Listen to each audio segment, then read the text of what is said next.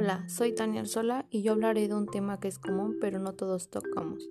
El amor propio. ¿Qué es? Es la voluntad que tienen entre ustedes mismos para quererse. Es el reflejo de lo que sentimos realmente por nosotros mismos, ya sea físico o mentalmente.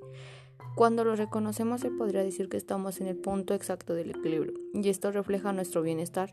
Pero ¿por qué no tenemos amor propio? A veces nosotros mismos lo confundimos con nuestro enorme ego, pero algunos lo hemos estado haciendo mal. Al tiempo en que tú no crees en ti mismo, dudas de lo capaz que eres, temes de salir de la zona de confort, no aceptas tal como eres o simplemente te la vives comparándote con las demás personas. Estás fallándote a ti mismo. Recuerda las palabras de Willy Wake diciendo, no te compares con nadie en este mundo. Si lo haces, te estás insultando.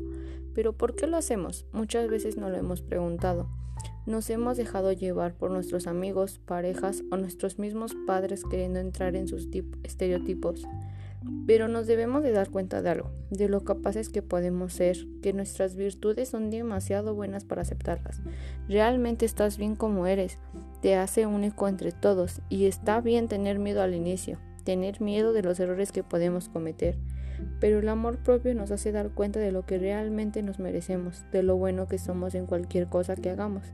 Esto solo consta de nosotros mismos.